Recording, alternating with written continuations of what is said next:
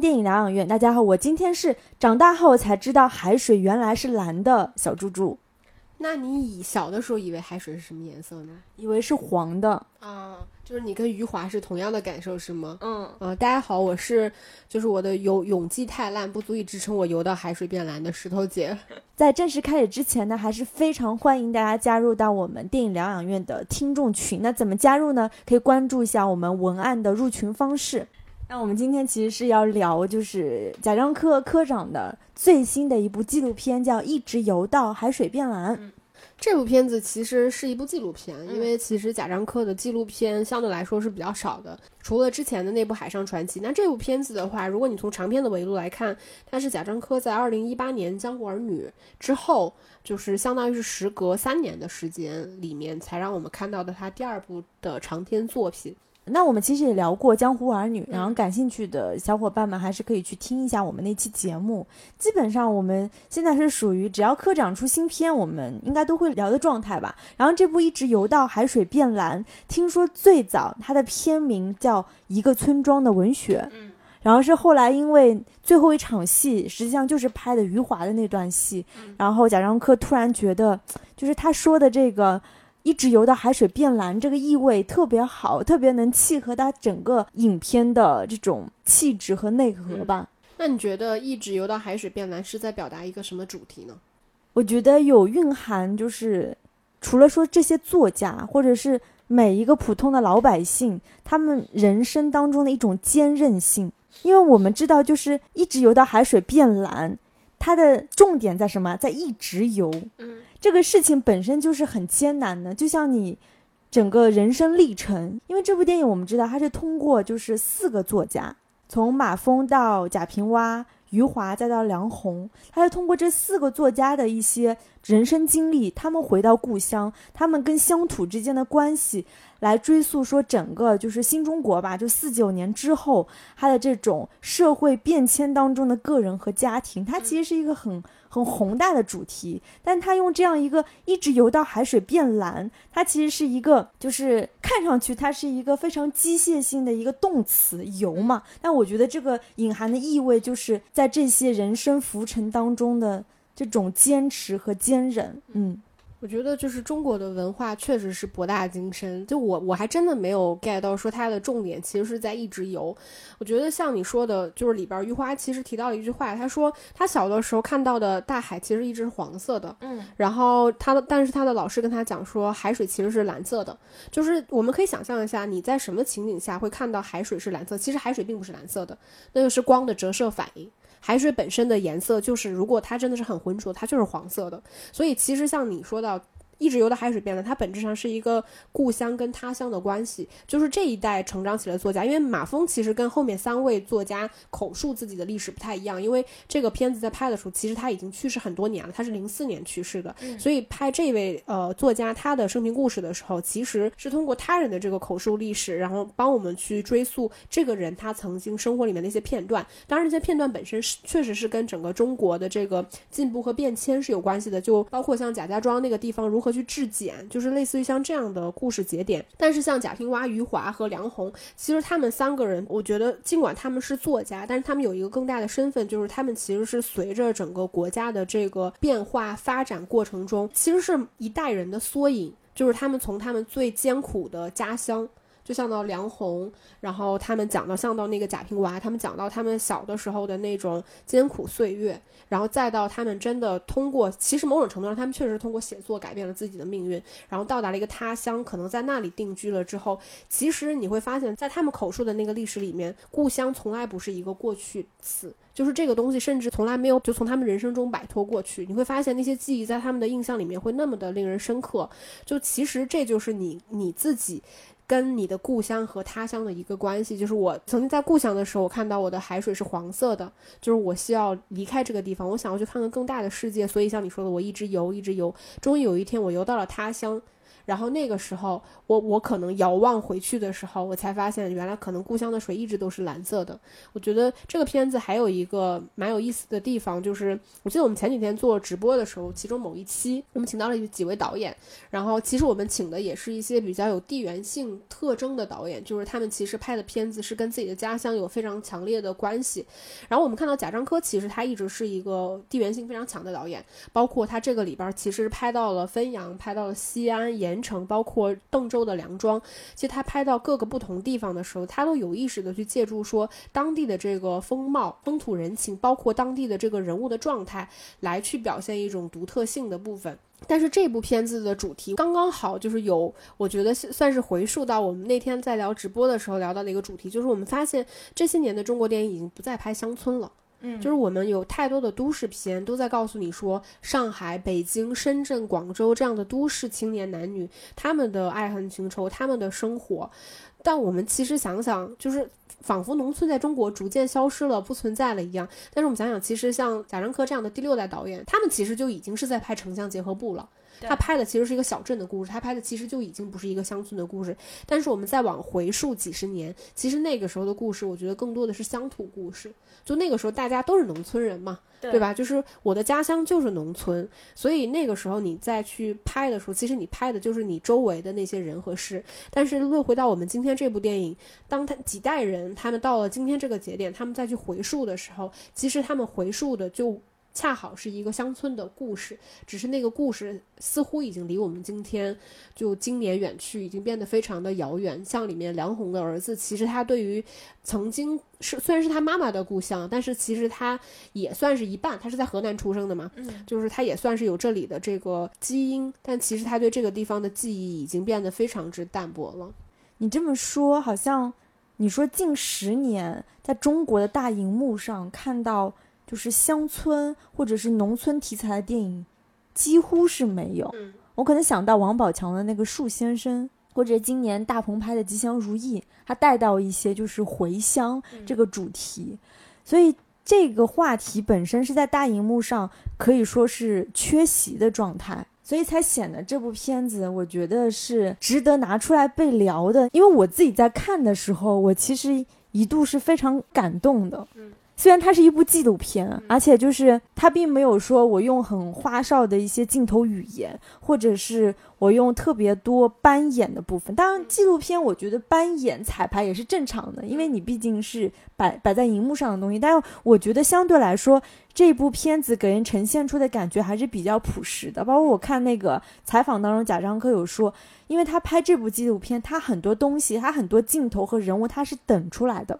嗯就比如说他拍啊、呃西安的那个车站，他拍一些就是普通老百姓的一些面孔，他这里面不是有特别多就是一些近景和特写，是一个一个你叫不出名字的一些阿姨、叔叔、老人、年轻人等等。那所有的这些镜头，他其实是等出来的，因为他也不知道会在镜头面前出现什么样的人和事，而且他特别喜欢，就他用一个词说。特别具有生命力的人，我觉得这个词看上去挺虚的。你说 只要人活着，他能叫没有生命力吗？但是那种力量感或生命力，其实只有当他这个人物形象出现在荧幕上的时候，其实你是能感觉到的。我觉得印象特别深，他早年就是那个《海上传奇》，他这里面有一个。小孩，小男孩，那个小男孩赤膊着上身，然后他特别瘦，所以他这个小男孩在摆弄着自己的那个拳头肌肉的时候，他整个瘦的就是肋骨是凸出来的，但是他特别满意自己这样的一个状态，他不断的向周围的叔叔阿姨展示他这个健所谓健美的身材，我就能感受到这就是贾樟柯说的。这个人物他是有生命力的，他是有力量感的。我觉得这些影像其实是蛮难得的。这部电影当中，除了说我们跟着这四位作家的视角，他们的叙述，我觉得我看到了很多普通人的面孔。尤其是电影一开始，你记得他是拍一个就是类似于老年食堂吗？还是说我不知道这个具体是一个养老院还是什么样？总之，我是看到了很多老人的面孔，然后我发现那些老奶奶的。嘴角，你知道那个皱纹，就是它是围绕着这个嘴唇，它的皱纹是向上的。因为说实话，就虽然我们生活在上海这样的大都市里面，周围肯定能经常见到很多老人，但是说实话，我很少有这么近距离的去观看一个老人的皱纹，所以我当时特别意外，就是我们说的这个老人，他有那个木偶纹，可能不是说五六十岁，而是七十岁以上的老人，他才可能会有这样的木偶纹。反正我当时是挺。触目惊心的，因为我已经是远离我家人，或者是我就是爷爷奶奶辈特别远的这样的一个人，我其实时常看不到他们，所以我感受不到那个皱纹。当它放在大荧幕上的那种那种震撼力，其实我觉得回到这个片子，某种程度上，我觉得是因为这个片子是贾樟柯拍的，所以它能够被放在大荧幕。虽然是一部纪录片，仍然有这样的热度和讨论度。其实像我们那上次做直播的时候，感觉中国其实是有很多的导演。他们在拍自己的家乡，也在表达故乡和他乡的关系。嗯，然后像前几年那个他们的岛屿写作那个系列，其实他也是以几个作家为主脉络去拍的这样一部纪录片。我觉得这种声音，我觉得现在其实并不少。但是很好的是，我觉得就是因为贾樟柯拍了，所以被大家。就是认识到，就是知道说有这么一部片子，而且你因为知道是贾樟柯拍的，所以你会更愿意去看。对，所以我觉得这部片子它的好处是说，虽然它是一部纪录片，但其实我觉得贾樟柯个人的整个导演特色在里边还是非常明显。然后像我们说这部片子，其实它有四位作家，其实它大的真的章节和段落算是四条。然后呢，像马峰这一条，因为他已经去世了嘛，所以他的故事是由他的这个相当于当年的同乡跟他的女儿去讲述的一些。故事，然后我觉得你从整个故事脉络和它的叙事的逻辑来看，贾樟柯我觉得是非常个人化的。是为什么？你知道，因为这个片子其实它整个故事的起点是在二零一九年五月的那个吕梁文学季。对，这个其实是贾樟柯艺术中心发起。举办的一个奖项，然后其中包含了一部分这个文学奖项，也其实也包含了一定的电影的奖项。然后我们在那个整个片子里边，其实看到包括我们这部片子里边的几位作家之外，还有像西川、苏童、格飞、阿来，是呃张世山、于坚，他们其实都有去参加这个活动。当时那个余华坐在车里的时候，他还提到说，贾樟柯就说我就来看看，也可以来玩一玩什么的。这个其实是一个故事的起点。然后对贾樟柯来说，其实你知道。贾樟柯有有提到过，他为什么会去创办这个《吕梁文学记》，是因为他其实，在追溯自自己的少年时代的时候，他第一次看到的电影就是马峰编剧的《我们村里的年轻人》。那这部作品其实就是在马蜂的老家，就是贾家庄这个地方创作的，所以这个故事的源头其实就是来自于贾樟柯自己对于自己少年时代的追忆。所以我们看到马蜂跟另外三位作家他的整个叙事的方式是有很大差别的。其实也是因为他在回溯他自己整个创作的起源，然后再带到其实另外三位作家他们整个创作的一个方式。这部片子其实它是以比较松散的那个方式，是分了十八个。章节这个是非常文学性的，因为电影是不会这么分的。我们可以看得到，它分的很非常松散。比如说像在前面有这个吃饭，然后吃饭其实还真的就像你说的，他拍了一些就是老年人去在这个有点类似像食堂的地方去吃饭，其实他那肯定是个食堂。然后再讲到说那个年代大家的恋爱，就是我怎么就是开始宣扬这个自由恋爱了。然后当时就是第二个那个老人他怎么跟他现在的呃太太是怎么就是相识的，然后两个人过到现在，然后再聊到马。风其实就是他的女儿来，呃，聊他的故事，再到后面去聊这个所谓声音呀、远行啊、生病啊。包括说我的父亲、母亲、我的儿子等等，其实它都是一些这个人整个生活、生命过程中一些相对来说比较细碎的片段，然后来组成了这个人他完整的样子。然后我们能看到这个片子，像你说的生命力的部分，在于说，虽然它是一部纪录片，但是因为它整个的质感，其实你能看得到这个故事非常的贾樟柯。就他拍那个贾家庄那个地方已经非常之明显了，就是你贾樟柯拍这种地方，你永远有一种就是谁也拍。不过他的那个感觉，他就他对这个地方那种细微处的那种补节、捕捉，然后包括你说到这个生命力的部分，其实你在说的时候，我也在考虑到底什么是生命力。我我我自己想了想，其实所谓生命力的部分，它是一种人人内心的东西，就是比如说我此刻在思考着一个什么样的东西，然后我把这个东西表现出来的时候，那一刻的所有的东西都是非常个人化的。当这种东西被镜头捕捉到的时候，其实它就是一种我这个人。活着的证明，对，其实我觉得是这种力量感。然后当我们看到梁红那个故事的时候，因为有聊到蔓延到他儿子的那个部分，因为你看他回家的时候，其实他不是一个人回去，他带着他儿子，好像周围还有一两个，就是可能他儿子的朋友之类的，或者是他呃兄弟姐妹的这个孩子之类的，就是其实是有年轻人的。然后他也拍到了一个学校里边的那个食堂，然后一群年轻人去吃面，因为河南那个地方大家都在吃面，然后你能看得到他在。呃，整个剧作结构的这种完整跟前后的呼应，包括其实所谓的故乡和他乡，其实就是一种呃过去和未来，然后也是一种年年少和年老。我觉得它这些部分，其实在整个剧作结构的设计上还是非常之完整的。这部片子我们刚才有讲，它的整个主题和内核还是关于故乡，嗯，关于乡村这两个概念嘛。那我觉得故乡或者是家乡，有的时候我们在说这些词的时候，其实是很空洞的。是的，你怎么描述？我说石头姐，你的故乡是什么？你其实很难立马就用很精准的语言去描述。那我觉得，当它被搬在大荧幕上的时候，空间的选择就成为一个特别好的把故乡和乡村视觉化的元素。那我注意到这里面，因为它是一个纪录片，所以它很多部分其实涉及到的是人物采访。那关于选择这个人物采访的空间，我就觉得特别有意思。比如说他在采访那个贾平凹的时候，他选择的那个采访的点，就是他坐在一个就是明显就是那种陕西那边的那种大宅子里面，坐着那种。那种大的很气派的那种红木椅子，他在那边讲述着贾平凹他的一些童年，他怎么跟他们家就是二十三口人吃同一锅饭的这些很细碎的故事，这是他的一个空间。然后当他在采访余华的时候，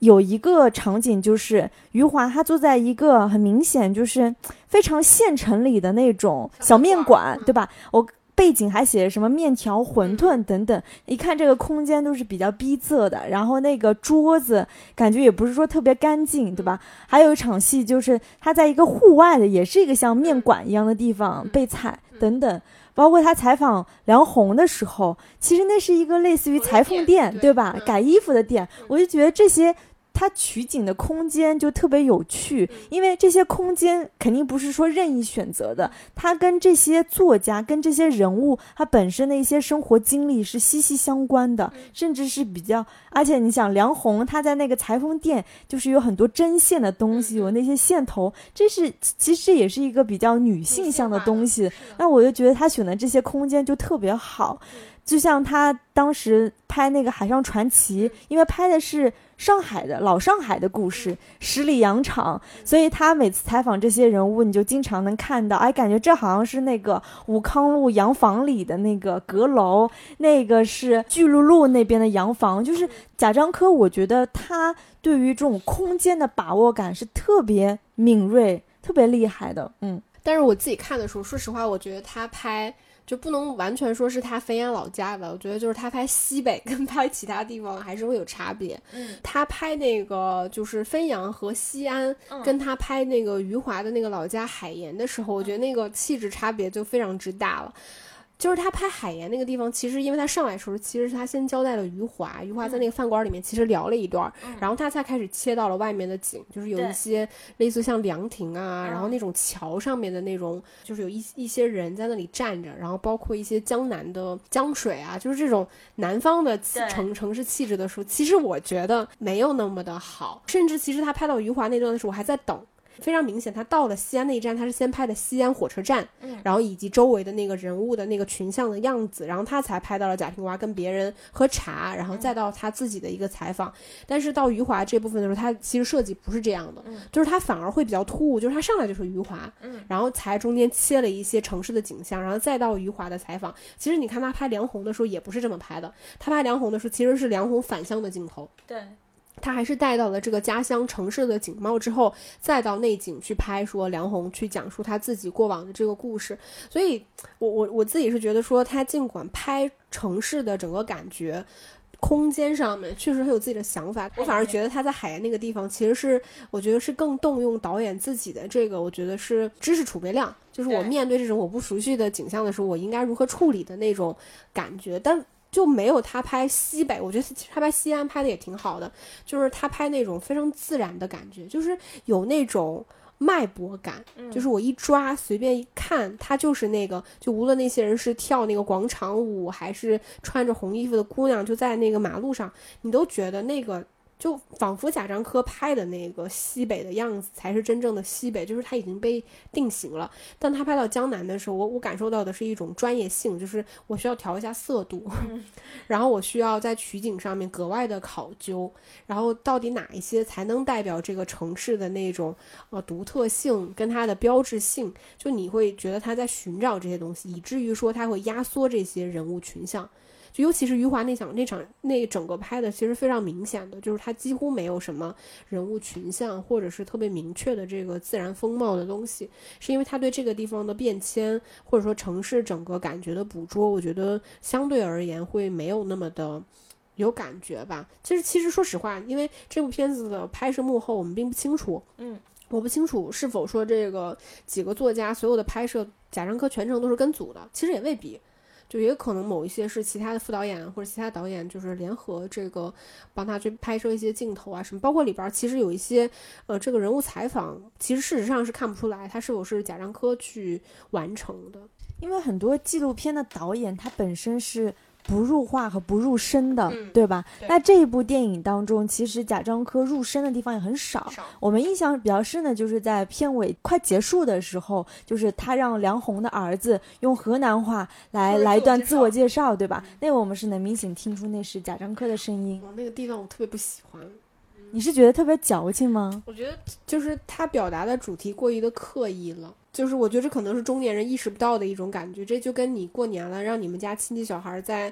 就大家面前表演一个节目是一样的。他其实很刻意的，因为你能感受得到，就是当第二遍就是梁红去教他儿子去做自我自我介绍的时候，嗯他们那个流利程度。背后的意思就是，其实他们在镜头前面第一次去做自我介绍的时候，那个话其实就已经是穿过的了，他是很熟悉的，嗯所以他才能够连整个语式结构全都记得那么的清楚。这个部分你就会更容易让观众意识到说这个场景你们是经过多次排演的。另外一个就是，其实你让一个确实是在北京这个地方长大的小孩儿去说一段河南话去做自我介绍，我不能说这个里面有刁难的成分，但是其实你想表达的就是你已明知道这个小孩儿他不会会说多么流利的河南话。就是在一个已知的情况下，你去表达这样的主题，就会让人觉得特别的粗浅。这个感觉跟我其实看整部片子的一个观感有一种就是异曲同工之妙吧。你会发现，这四个作家，这些作家他在生活顺遂的时候，他都有一个回乡的这个动作。这个动作不仅是说实际上的我返乡，也是精神上的一个返乡。你记得贾平凹就讲了，他说那个时候年轻的时候，他什么都写。然后到一九八二年、八三年的时候，他就感觉这样不行，得找个方向。于是他就回到了那个商洛，就是他的老家，在在村子里闲逛，特别痛快。他感觉这段时间是他整个人生当中最痛快的时候，但也是因为那个时候他得了乙肝嘛，所以也是他最痛苦的时候。包括梁红那段采访也是，就是他明明在北京博士毕业，对吧？又结婚又生子，感觉生活特别顺遂的时候，他就。他自己心里生出一股就是叛逆、反叛的意味，所以他就决定他返乡。他这个返乡是指带有严肃意义的返乡，他决定在他的故乡去写一点什么东西。我我就感觉这个话其实是道出了为什么贾樟柯他在拍完，因为我们知道《江湖儿女》其实无论是在票房还是口碑上，其实是都非常好的一部片子。因为我们所有人都会觉得，那贾樟柯他完全是可以继续这个路子，他去拍一部相对商业的片子，我觉得大家还是会买单，还是会特别支持。但却在拍完《江湖儿女》之后。大家没想到他会拍《一直游到海水变蓝》，因为这部片子很显然就是，首先它是一个纪录片，它就不可能说票房能跟嗯《江湖儿女》这样的体量相比。嗯但是他有这样的行为，我觉得对贾樟柯来说，他也是在返乡。嗯，他是在他的这个导演生涯特别顺遂的时候，他都拍了很多。你说再让他拍《小五》《站台》《江湖儿女》，全部都拍过之后，就来了这部《一直游到海水变蓝》。我觉得对他个人也是一种返乡吧。嗯，就说到就是这种我理解那种不适感觉，我会发现他所有往回拍的东西，他都是能拍的很好的，但是你往前拍的东西，他就拍不好，所以就是他很难驾驭说跟年轻人之间的这种语境，他怎么跟梁红的儿子去沟通？因为我们知道纪录片导演其实是需要不断的向被采访者去发出这些问题，去叫诱导性的问题，来激发这个被采访者的一些。很很灵感的瞬间，虽然说纪录片很多其实是没有剧本的，因为我们就是等着等着素材来的嘛。那但是我就感觉他的确是很难去处理这些很新鲜的、很与时俱进的年轻人的东西。而且因为这部片子其实整个基调就包括无论是什么《吕梁文学记》呀，还是这些作家所有讲述的东西，它都是过去的东西，它是一个过去时。其实我们是。感受不到现在时和未来时，我看的时候我就在想，我说现在特别年轻的人，他可能之前也不了解贾樟柯作品的人，他能欣赏得了这种作品吗？贾樟柯是不是真的老了？他已经拍不了现在时和未来时的东西，所以我们才能看到这样一部充满了过去时的作品。其实说到纪录片的话，就是因为因为过去太久了，有点记不清了。但其实现像现在我们说这种就是导播或者是演播一类的人员，他在现场去问一些摄影机正在拍摄的这个人，然后问一些问题。他其实被拍摄者他是作为回答者的这个拍摄手法，其实是应该是在七八十年代，就是当时美国其实它其实是带有非常明显的新闻纪实风格，本质上它其实是一个新闻采访的风格。然后放到了纪录片的这个手法里边。其实，在早之前也有其他的，就其实并没有这种对话式的，就被摄者或者说采访者他也可以入画，甚至他其实并不是一个采访的形式。我觉得是因为现在的纪录片可能更主流的是运用这种手法。然后就其实我在看这个片子的时候，我我我，因为我这么多年，我觉得可能也不光是我的问题，就是我始终搞不懂纪录片这个概念，就是它是否有必要刻意被强调。就说实话，就以以这部片子为例好了。这个世界上，我不相信有真正的纪录片。就如果说你真的是从真实维度去看的，因为我们前面提到了这个片子有非常明显的主题性。就是它的主题是在讲故乡，然后包括整个叙事的结构，它其实是非常完整的。哪怕是到我们整个拍摄的这个完成度来看，就你能看得到贾樟柯这个专业的班底，他们的完成度非常之高。这个里面其实不可避免的是有大量的这个人工的创作。成分在里边，它才能够被最终完成。就是一部片子就一个多小时，如果你真的是要讲究一个绝对的真实性，绝对在理论上它都无法呈现。就首先你说我没有剪辑好了，我一刀不剪，但是你选择拍什么，本质上它就是一个创作的动作。再有，事实上并不是就几乎所有的片子都一定会有剪辑，一定会有个人的意识，然后一定会有就是最终你去加的那些音效，对吧？包括它的时长这些。所有的东西，最终其实，在这一部片子里面，我觉得所谓的纪录片跟我们所谓的故事片，某种程度上，它其实只是一个真实浓度的差别。因为故事片可能故事是假的，但人家表达的主题是真实的。那纪录片其实可能它拍摄的东西看上去，比如说所有的人物，它都是真实的，贾平凹、梁鸿、余华这些作家都是真实存在的。但是其实这个真实的故事背后又有多少东西是真实的？其实这个东西是无从去考究的。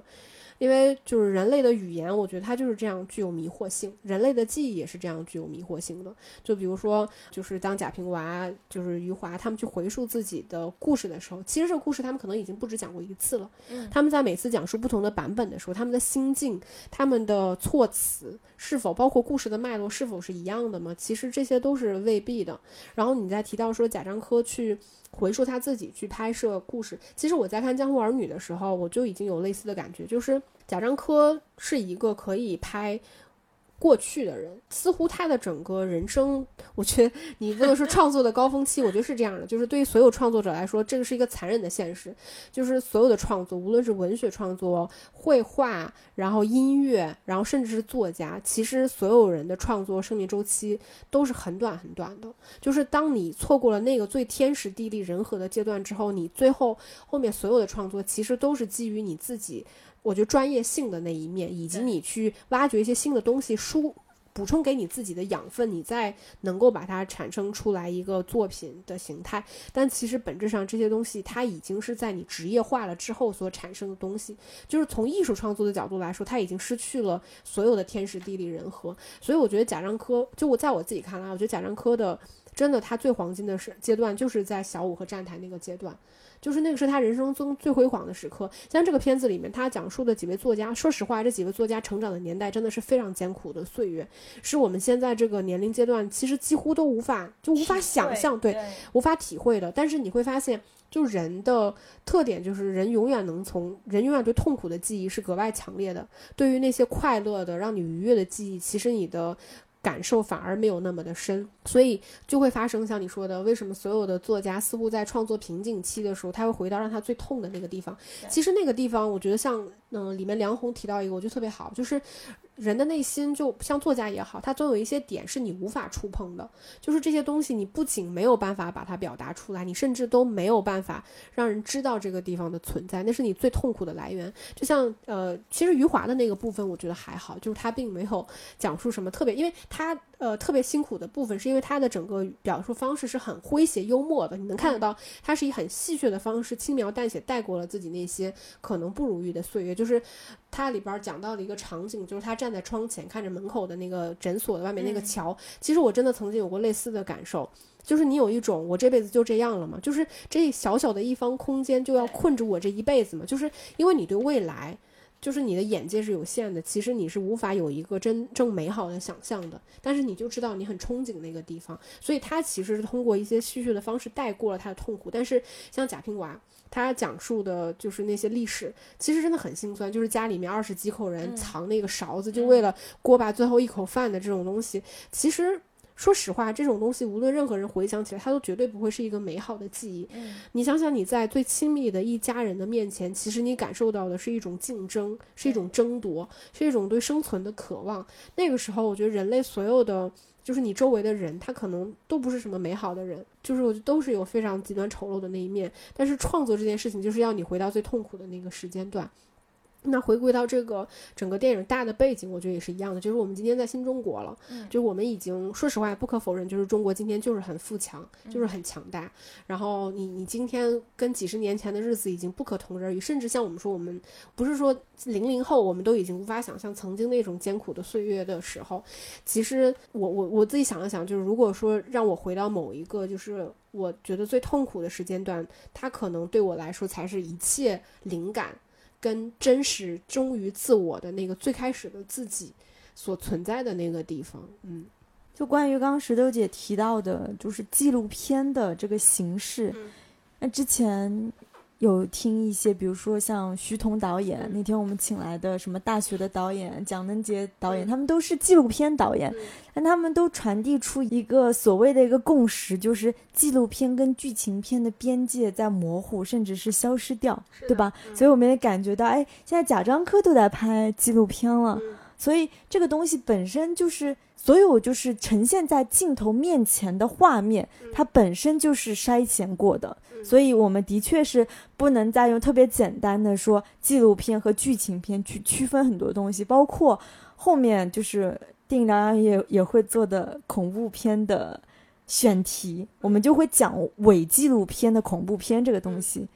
现在这个伪纪录片恐怖片简直就是一个主流，全球恐怖片的一个 最时髦的拍法，就是这种拍法。当我们再去看纪录片的形式的时候，我们本身就是我们我们会把这个视角缩得很狭隘。我们就是应该在讨论贾樟柯的这部片子，而不是应该用一部就是纪录片的手法去分析。因为一开始我跟石头姐说，我说怎么办？我们好像电影疗养院好像没有聊过纪录片。我们经常会聊，比如说这个场面调度、这些镜头的剪辑。我想怎么办？纪录片我好像不能去聊这些镜头、这些剪辑。就是纪录片肯定可以聊这些嘛？大家现在我们哪怕不去讨论它的边界，就是在纪录片这个领域里面，有一些做法其实是大家公认一定可以被存在的。首先就是扮演这个东西，扮演其实是有比较明确的说法的，就是如果你是为了去。呃，复原一个曾经真实存在过的场景，因为转瞬即逝，你没有拍下来，你为了复原那个场景，你可以通过扮演的方式去做。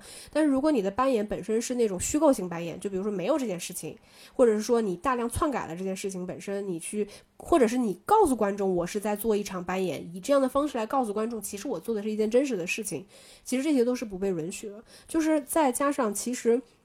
我们前面聊到过，我们说，呃，现在主流纪录片的这些使用手法，就我们说这种呃采访式的这种对话式的这种拍摄手法，其实本质上人家来来自于新闻片，就是新闻纪纪，你可以叫新闻纪录片也无所谓了，反正就是，呃，它其实是来自于这种介质，然后最终手法其实是被纪录片也可以用，故事片也可以用，而且我们在讨论就是整个电影的真实性，我们看很多片子。当他使用长镜头跟拍手持的时候，然后包括他可能去掉很多的那个音乐，然后用自然音效的时候，你会觉得这个片子其实它它给你在传递的一个信号就是，我此刻在讲的故事是一个真实的故事。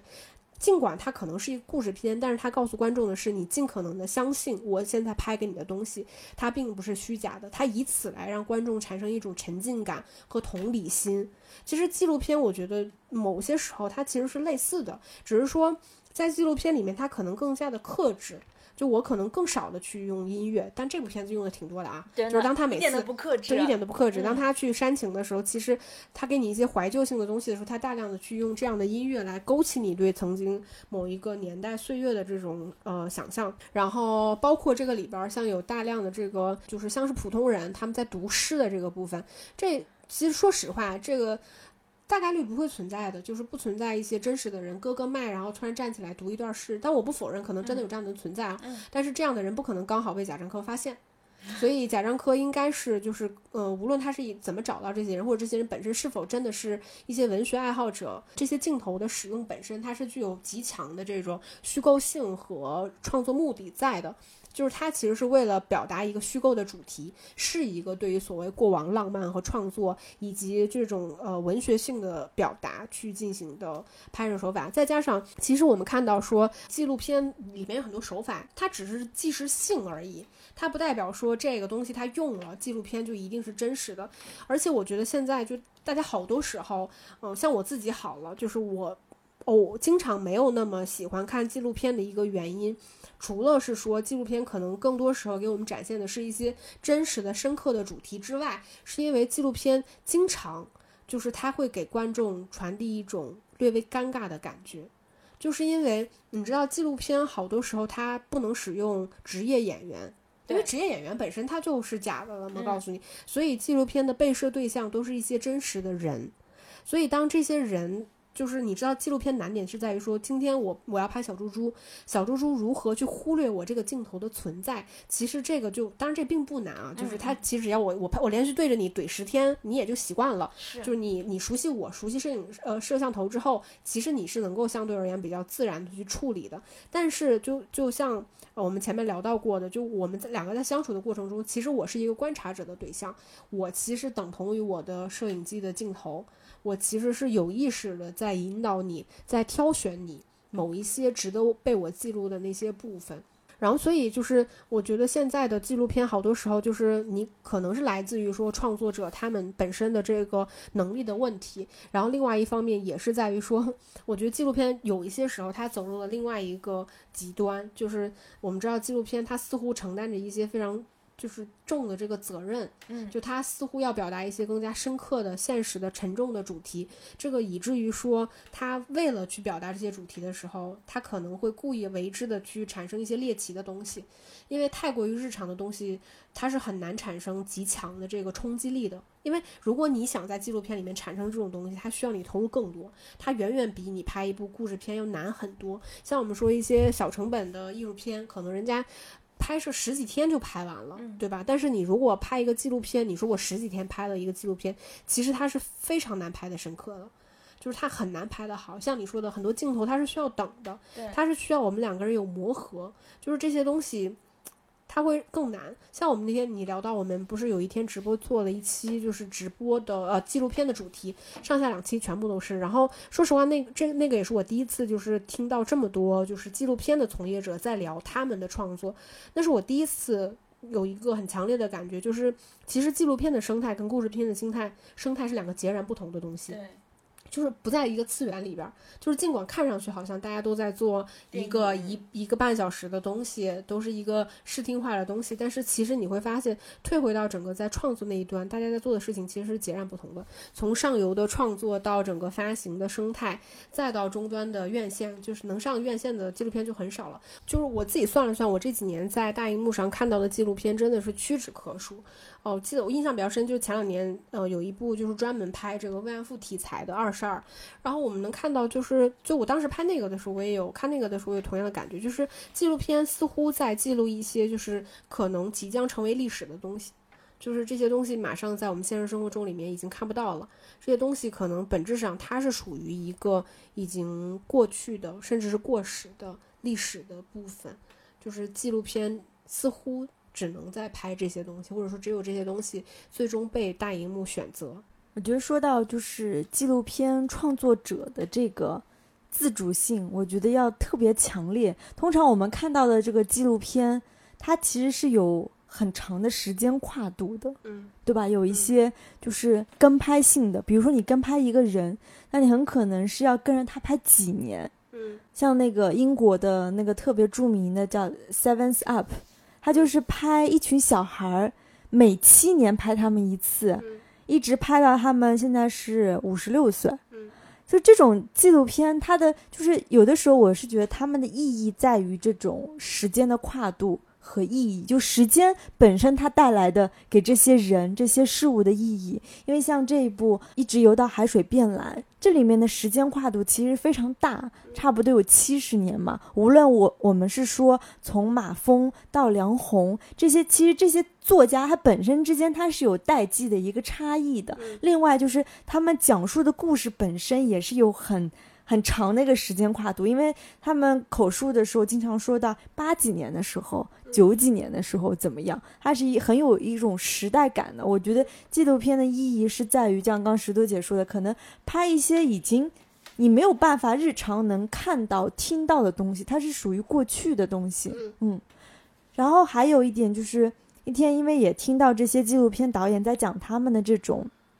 创作生态的时候，其实特别受感触，因为。好多纪录片导演还是自己有着主职，就他们自己在做着一份工作，然后他们坚持在拍这个纪录片的时候，他们的创作周期非常长。他可能拍故事片、剧情片，我集中拍几个月，对吧？大导演可能说那种就是鸿篇巨制，我拍一两年我能拍完。但通常这些兼职的纪录片导演，他创作一个题材，可能周期平均都要到三年以上，这个就已经非常可怕了。你就想他的这个从你的那个产出到最后的结果，它本身这个已经不那么与时俱进了。是的，就这这点是让我。特别有感触，我真的觉得能感受到。那你说，这个创作者对他所拍摄的这个对象或者是主题，他一定有非常强烈的信念，他才能把这部作品做完。而且，通常纪录片它的素材素材量一定是非常非常大的，它的其实它的剪辑才才比较多吧，因为它素材量。你你想一个半，我们算一点五小时的电影好了，它的素材量甚至是会达到几百小时、上千小时的一个素材量，但是它却只有一点五个小时给你去呈现这些量。那对于所有这些素材的取舍，我觉得这是纪录片导演，就是他们自己在聊天的时候，这是一个对他们来说特别大的难点。嗯。因为纪录片的整个生态跟电影，就是我们常说的这个故事片、故事长片吧，确实很大差差别。因为一般的那个故事长片，不论我们说是商业片还是艺术片，本质上它都是为了追求去上院线，嗯，或者是说它要走一个电影节的路线，对吧？但是其实大多数的艺术呃纪录片，我觉得现在很大一部分的纪录片其实还是这种电视台或者是这种流媒体平台去消耗掉的，或者是像我们说的，可能真正大部分的纪录片是很难就几乎无缘被绝大多数的观。观众所看到的，对，对的嗯，然后我们再回到这部片子里面，我觉得可以聊一下这部片子的一些缺点吧。嗯，我自己前面提到过的一个缺点就是，我觉得这个片子其实很多时候，我我看起来我觉得会有点困惑，就是我我我觉得并不是要人为的一定要去把它进行一个划分，说你是一个纪录片或者是你是一个故事片，我觉得倒没有这个关系。但是其实它速度就是会。让我在这个片子里面去被拉扯，就是呃，我觉得因为它的主题过于的清晰，就很完整。所以导致你在看这个片子的时候，你能感受到里面所有的人他在说的话，其实都是，就是被精心挑选过的，就是这种创作意图在这个片子里面其实是非常完整的，就。就以至于说，当我听到第一个故事，就是那个老人，后来他在讲述说他第一次他们那个地方质检，然后尽管他可能看上去啊，他是加了很多的废话在讲说贾家庄的这个三大宝是什么，然后呃，但然后带到说我们当时怎么去质检，然后提到说马峰就说我们一定要团结起来，什么，尽管他大概五分钟的时间，你感觉他是很缓慢的讲述了这一个故事，但其实他这一段明显是精心挑。挑选过的，就是它有一个大的背景，就是当时的这个农村怎么如何去这个呃致富，对吧？在当时现有条件下，还是这个粮食分配制的时候，我们这个村儿要怎么去致富？大家要怎么就是合作社合作起来，然后去搞这个东西？就是它的每一个部分其实是没有什么特别。就说实话，就是艺术是浪漫的，文学是浪漫的。尽管它里边讲述了很多浪漫的故事，但是它这个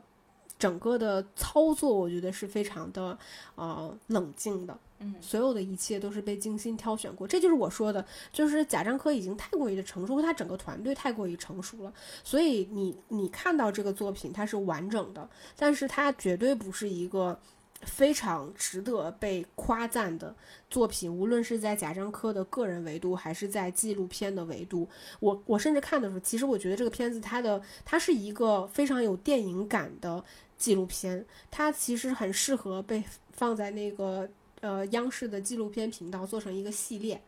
做成一个就是一直游到海水变蓝作家系列，对吧？像那个其实像岛屿的岛屿那个，就他们一直在岛屿创作那个片子，其实它更是电影化的东西。但是像这部片子，其实它更是一个，我觉得是电视台的纪录片风格，只是它更有电影的叙事性和电影的质感。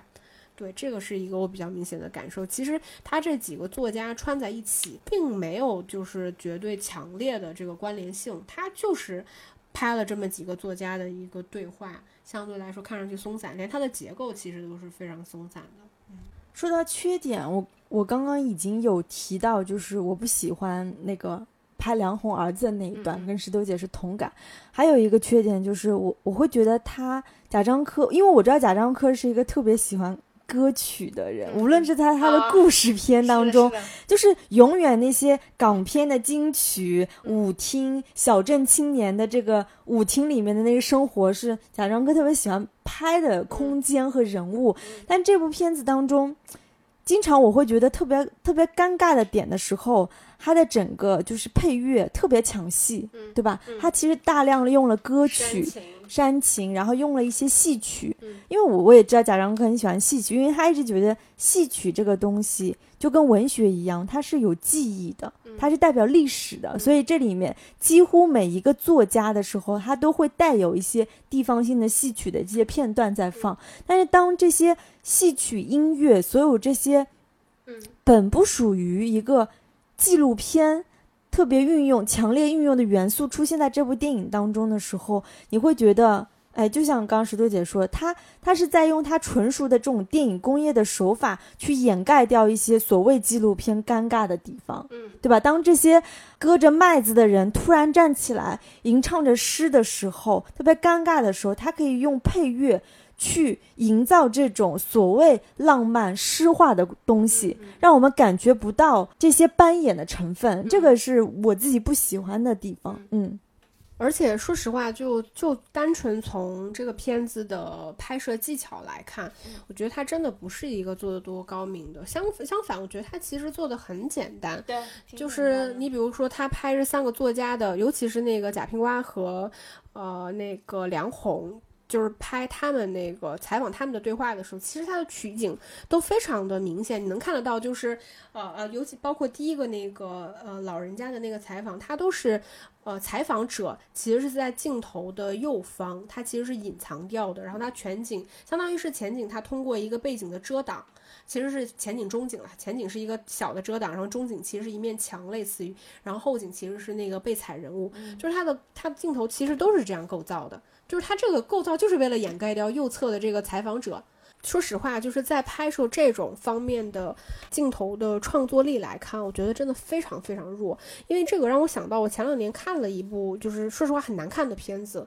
然后是某一个电影节上获奖的作品，他拍了一堆就是那种有点精神疾病的那部分人，它是一个故事片，然后但是它里边的镜头非常的厉害，就是因为其实在整个如果你是论这个采访来看，其实。呃，人当当下的这个场景都是很简单的，但是它复杂的地方在于说，我发生的这个采访者，我的人，我所在的位置，我的视线跟镜头所在的视线，跟被采者他回忆我的这个视线，以及你回给我的视线和你回给镜头之间的这个视线关系，其实是很复杂的。你知道，它是一种嗯双向凝视，其实它甚至不是两个点，并不是你跟我之间的关系，因为中间有一个镜头，所以。它其实三个试点，嗯，所以在处理这些关系的时候，是可以拍的非常之复杂，甚至让你在。这种场景下感受到那个被摄场景的真实性，我觉得那个东西是非常好的，就是它它会给予观众真实的感受。那在这部片子里面，就除了我们说到，就是它以真的非常常规化的这种采访的镜头去掩盖掉他的这个采访者以外，还有就是其实他这个电影为了制造一些视觉上的冲击力。他电影上来其实就拍了很多老年人的这个脸部特写。对，如果你照我来看，其实我并不喜欢这些东西。就是我并不是不喜欢真实，而是我在这些老年人的面孔上，我感受不到你想所谓表达的一些历史和岁月的东西到底是什么。就我我我我我感受不到。说实话，就是你说这些老年人集体性的情绪是什么，或者是说他们真实的状态又是什么？就我我觉得麻木的中国人，就是就是麻木的中国老年人，我就可能只能感受到这种东西。我在这些老年人身上是没有你所谓的生命力这个东西的。说实话，我不相信老年人没有生命力。嗯，我相信有的，我相信所有活着的人他都有生命力这个东西。只是在你那一刻，你去拍所有人物大特写，然后去给我展示他们脸上所有纹路的那一个瞬间，我觉得你给我看到的东西就是一些非常刻意的东西，是你对这些人没有任何情感和情绪之后。以你认为更好看的方式，你认为更有冲击力的方式去把它拍下来。包括第一个那个老人，他是给了他一个手部特写，他拄着那个拐杖，因为他腿脚不太灵活，给了他一个手手部特写。然后能看到他手部其实是有很多那种专属于老年人的紫金，嗯，就是因为他的就是他的脂肪已经非常非常薄了，嗯然后所以他的那个手腕其实是布满了血管的那个样子。就是无论是从故事片还是纪录片来看，我都感受不到。我觉得这些处理都是非常粗浅的。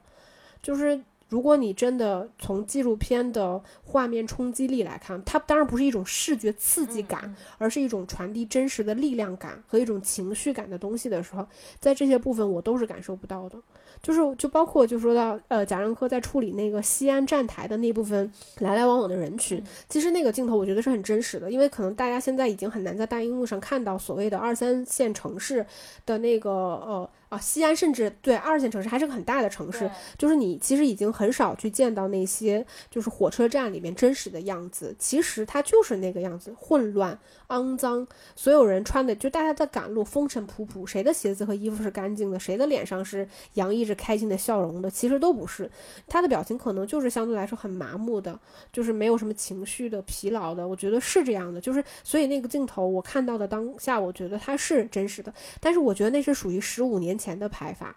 我觉得那就是贾樟柯在十五年前在观察到的东西，他就是那个样子的。就是我并没有从你这十几年来，从就是看到这整个的变化。你你要跟我说中国没变化，我是不相信的。就哪怕是火车站，我觉得大家也是有变化的。但是从这些镜头的表现力来看，我感受不到有任何的进步。就我感受到的都是同样的东西，就是它是一种你熟悉的，因为我觉得他对西北就是很熟悉，就是那种风土人情。因为你知道，你可以想象，就是西北真实的，嗯，就是最最普通的老百姓，大家的那种日常生活状态下，一个西北人跟一个江南人，他的那个同样年龄的时候，你的肤色、你的那个皮肤的质感，包括你的穿着打扮，可能都是有些差别，因为当地的流行可能都是，包括你们的工作环境，其实都是有差别，所以这两者之间。间我觉得会会有差别，所以当他拍西北的时候，我觉得很真实，就是你你懂的，就是大家我我也去过西安，我觉得它就是一种属于北方的那种带一点粗粝感的那种气质，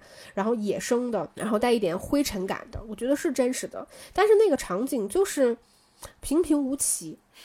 就是我我真的不觉得说这个片子至于被夸到一个什么样的程度，嗯，就我还是觉得它因为它是贾樟柯拍的，嗯。因为刚刚石头姐说到那个西安站拍摄呢，然后不也说到就是拍余华故乡海盐的时候，其实他无论是在处理人物群像，包括街景的时候，他还是比较保守和克制的。因为我当时你记得电影当中，因为他还是要拍乡村这个主题，所以他其实有出现很多就是麦子。的一些特写镜头，或者大家在割麦子的这些场景，阳光洒在麦子下，然后我当时就想，如果贾樟柯真的去我们江南，他去拍江南的乡村，那我童年的印象就是我们那是水稻田，所以如果你真的也要去拍这种什么麦子，你是看不到麦子，我从小都没有见过麦子的。但是我印象中呢，就是就是各种水田。那农民他下田的时候，他都要穿那种很高的那种雨靴，因为是河里面经常有那种蛰虫、水吸虫，所以他们穿那个雨靴是为了避免那个水吸虫。这就是我对于就是我妈妈的故乡的那个概念是那种样。所以你说。北方的乡村跟南方的乡村真的是差别好大好大，可能贾樟柯他并不了解水稻和水吸虫的故事，嗯，但是就是这部电影总体来说，我觉得我还是喜欢的，因为对我来说，我可能就比如说我作为南方人，我看到这些。很北方的街景或那些水稻对我来说是有点猎奇像的，因为我的确是从来没有见过那些东西。因为你想我去旅游，我也只是说去西安爬个城墙，但是我不会去西安农村看 看稻子吧，对吧？所以这些东西，我觉得对我来说还是比较新鲜的。嗯，对这个片子，就是我看的时候，我也觉得是津津有味的。只是说我们要来聊的时候，你还是会就是理智跟情感就会把它分开。然后这个里边其实它里边借到的一些借用到的一些诗。歌的部分其实我都还挺喜欢的，因为其实最有趣味性的是余华那个段落，因为余华真的讲了很多很有意思的部分，而且我觉得他的那个故事其实对于他那个年代的脉络感，我觉得是更。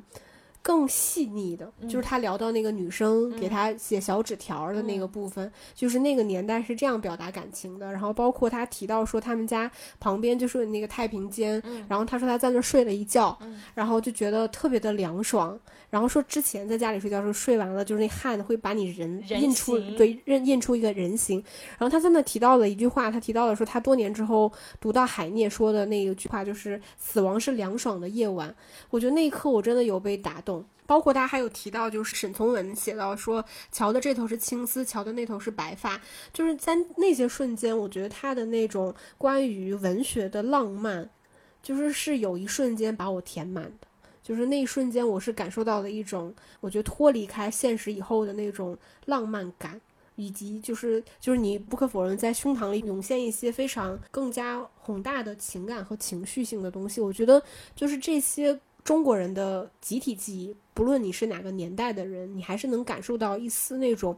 来自文学的，来自这些人记忆和语言表达上的那种魅力和张力，我觉得这一点还是很好。所以我在看的过程中，我觉得津津有味。看这个片子之前，我还想说这个片子有接近两个小时的片长，就还挺长的。结果我看完的时候，我觉得还想说，哎，这个哎，感觉这么快就要结束了吗？就是如果再来几个编剧，我觉得我也是能够继续看下去的。你也会觉得这些作家分享的故事是很有意思的，嗯。所以我们现在讲讲完了缺点，再总结自己最喜欢的部分是吗？余华的部分我也挺的确挺喜欢，我我倒是挺喜欢就是梁红的部分，因为就是你能感觉到，就是因为他不断的在说一句话，说这个我真的不能讲，这个我真的不能讲，就是每次说到他母亲跟他的姐姐，就是我我觉得女性无论是我们都在赞扬说女性身上的一些。啊，优秀的品质，比如说坚韧不拔。嗯，但是当梁红讲到这些能戳到他完全痛处的地方，他真的就是还是无法面对。因为我记得他说到说，如果哪一天我可以在这里侃侃而谈我的母亲的时候，就说明我就已经是一个没有情感的人。嗯，所以我我我看到这这边的时候，我就觉得特别感动。虽然我没有办法完全去共情说。那些苦楚，那些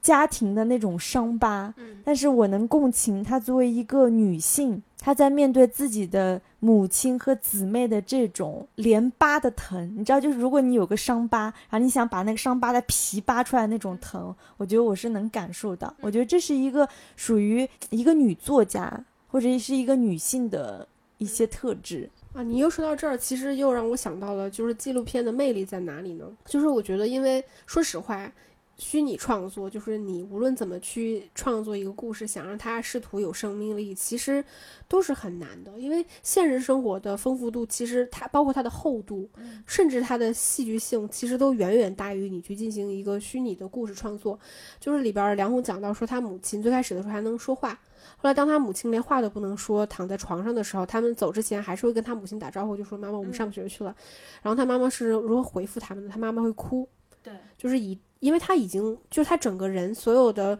意识都已经被困在那一具无法去有任何反应的身体里边儿，他就只能通过哭来表达自己情绪的时候，就是我觉得任何一部电影，其实你都很难在那一瞬间产生这么有厚重的嗯。就是这种来自于母亲和家庭的这种情感的表达，就他他无法用言语来描述，就是他母亲就是通过哭来表达。